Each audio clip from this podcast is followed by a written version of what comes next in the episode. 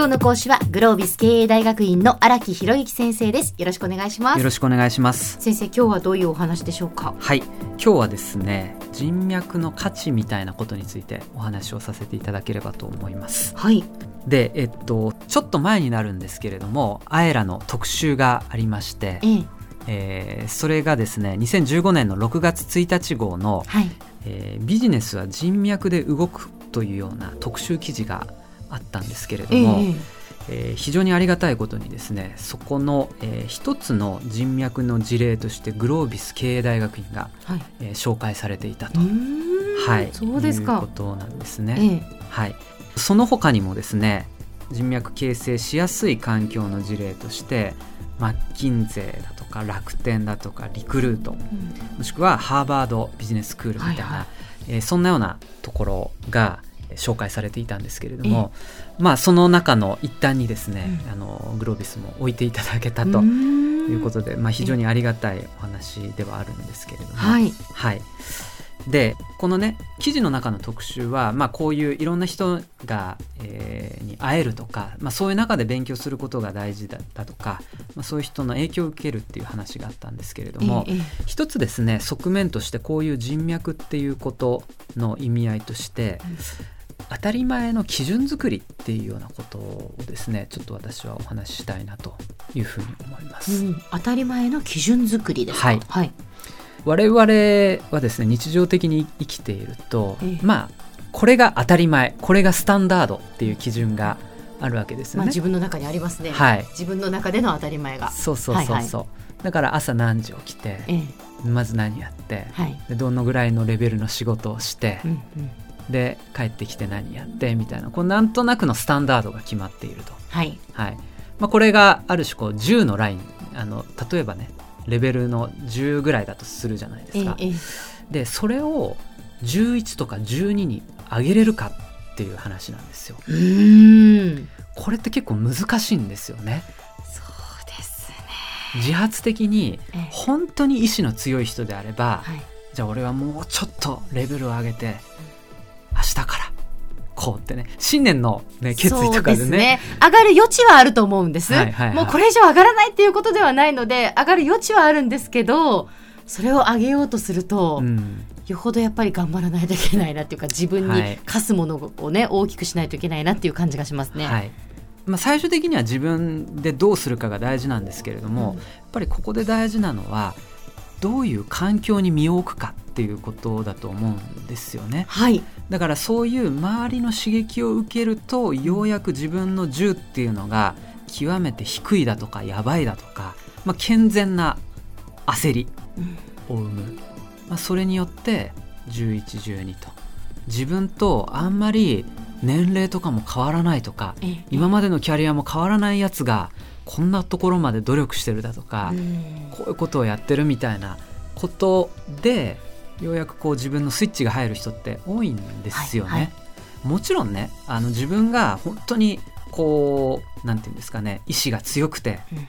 えーそういう人であればえー自分からもう積極的に上げていくっていう人もいるんですけれども、ええ。なかなかそこまで自分が強い人って多くないわけですよ、ね。私含めて。うん。なのでやっぱり本当にどういう環境に身を置くかっていうことが、えーすごい大事なんじゃないかなというふうに思っております。はい、はい、でですね、ええ。えっと一つですね過去にこういう記事があってブログの記事なのであの信憑性がどこまであるかわからないんですけれども、えこういう、えっとタイトルなんですけど「長い時間を共に過ごしている5人の平均が今と未来の自分を作っている」というそういうコラムがあって、ええ。まあそれ見てちょっとドキッとしたんですけどね。えはい。だからみなあの我々がええ。一番時間を長く過ごしている5人って誰ですかと。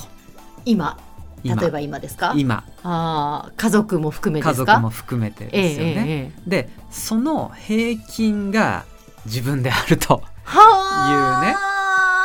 あ。のそういう話なんですよ、なるほど。うん、だからこれが意味してるのはやっぱり本当にこういい人と付き合おうっていうねあのそういうメッセージにつながるしうん。逆にそのあんまりいい環境にいないとそれにやっぱり自分は引っ張られるっていう極めてその環境依存性の強いメッセージではあるんですけれども、だからこれの是非はあると思いますよ、うんまあ環境がどうであれ自分が大事だというそそこも一つの側面あるんですけれども、ええやっぱり環境も大事だよねと、うん。だからどういう人と付き合ってますかと。その5人は誰ですかと。でそこからやっぱりいろんな言葉言葉にならない刺激、ね、ええ。姿勢とかあるじゃないですか。ありますね。目つきとか、ありますね。ね。はい。あとはまあ具体的なフィードバックもあるかもしれうない、ん。ただそういうようなやり取りを通じてのみこう我々っていうのはこう基準を上げられていくんだっていうそんな話かなとも思うわけなんですよいね。やーそうですね。今もう本当あのまあそれぞれ私も含め皆さんねリスナーの皆さんもそれぞれが自分の周りの5人をこういろいろ考えてると思いますけれども。はい、はい。私もいろいろと今心当たりが 自分を形成しているな確かにっていう心当たりを感じています。はい、はいでここはええ。やっぱりだからこそそういう人と付き合おうっていうことは一つのメッセージではあるんですけれども、ただ自分がそれとともにこうそれなりの人材でなければなんか付き合おうったって付き合えないっていうところがもう一つの側面であるわけですよね。確かにそうですね。はい。ええ。混ぜてって言っても、はい。ね、そそうやってその人脈っていうのは混ざるものではなくって、ええええ。やっぱり自分もそれなりに努力して、うんあの付き合うそのお互いにウィンウィンというかうん。ギブアンドテイクの関係であるからこそ長い時間を過ごそうという関係になるという側面もありますよね。はい、だからあの単に環境をね自分の中で決めましょうっていうだけじゃなくて、はい。その環境に入れるだけの自分でありましょうというそういうメッセージでもあるのかなというふうに思います。わか。りました。でははい先生、今日のまとめをお願いします。はい、えっと今日はですね、えっと人脈の価値というテーマでお話をしてきましたが、はいその中の一つの効用として当たり前のレベルを高めるというそういう効用があるというお話をしました。でそこで一つ紹介したのが長い時間を共に過ごしている5人の平均どうですかとようなことをお話ししたんですけれども、はいまあ、最終的には環境のみならず自分もしっかりねそこの環境に合った自分であり続けようというそんな話をさせていただきました。今日の講師はグロービス経営大学院の荒木博之先生でした。どうもありがとうございました。ありがとうございました。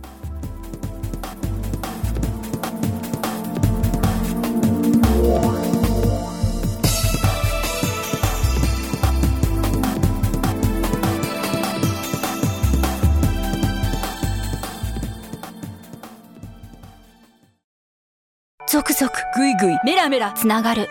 ゾワゾワ。ハラハラ。メキメキ。つながる。ズキズキ。モワモワ。ほかほか。つながる。キリキリ。ザワザワ。キュンキュン。ガンガン。ワクワク。うずうず。ドキドキ。ルンルン。バクバク。九州人のいろんな気持ちつなげます。九州から輝こう。キラキラつながる。 QTnet